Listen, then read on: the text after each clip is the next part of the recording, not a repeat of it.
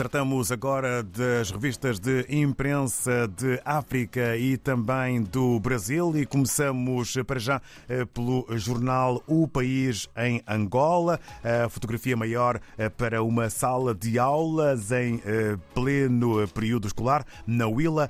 5 mil bolsas de estudo para travar abandono escolar. Letras garrafais para este que é o título com maior dimensão na capa do jornal O País. Ainda sobre um roubo de 70 mil dólares, detidos três funcionários suspeitos de asfixiarem até à morte empresário chinês. É também um assunto que faz manchete na capa do jornal O País. Entretanto, no que toca a Cabo Verde, segundo a agência Infopress em São Vicente, jovens apostam na agricultura como alternativa de emprego e abastecem casas comerciais. É um dos títulos que marca a imprensa cabo-verdiana hoje. Ainda este PROPALOP-TL, Programa Regional para Governação Económica, reforço dos sistemas de gestão das finanças públicas e da fiscalização orçamental, disponibiliza a Cabo Verde 1,2 milhões de dólares para a implementação do Plano de Trabalho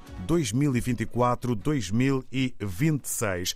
Mudança de país agora para São Tomé e Príncipe, segundo a agência STP Press, São Tomé e Príncipe e Japão assinam novo novo acordo alimentar de doação do arroz em 50 milhões de dobras. Este é um dos títulos que eh, marca a imprensa eh, escrita eh, no que toca hoje a São Tomé e Príncipe. Mais temos para partilhar ainda o título São Tomé e Príncipe bate recorde de 35 mil turistas em 2023.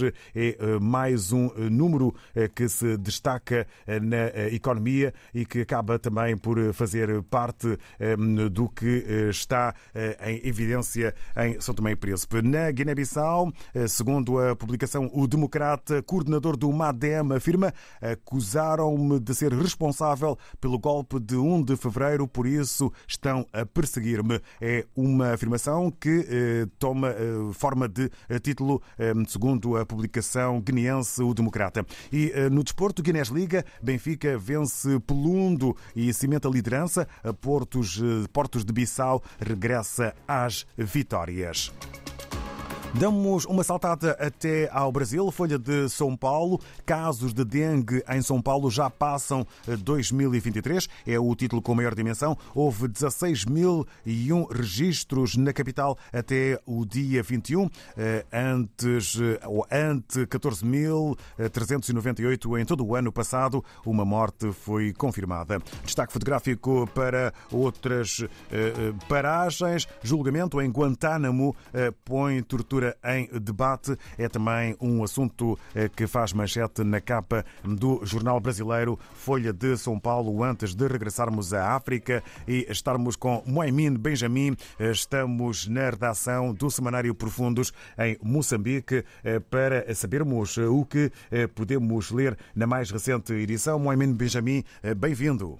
A lei eleitoral em vigor obriga a Comissão Nacional de Eleições a anunciar o número de candidatos que os partidos devem apresentar antes de ter o número total de recenseados, de acordo com o calendário que a Comissão Nacional de Eleições divulgou na quarta-feira.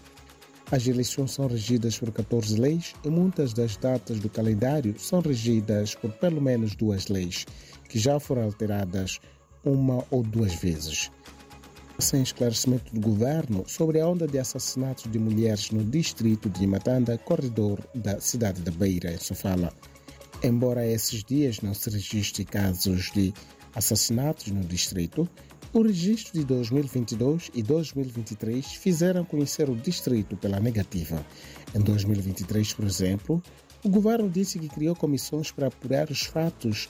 O governo continua também sem esclarecer o real motivo que teria acontecido para resultar no incêndio da ambulância no recinto do Hospital Rural de Matanda, que culminou com a morte de parturiente no interior da viatura em 2023.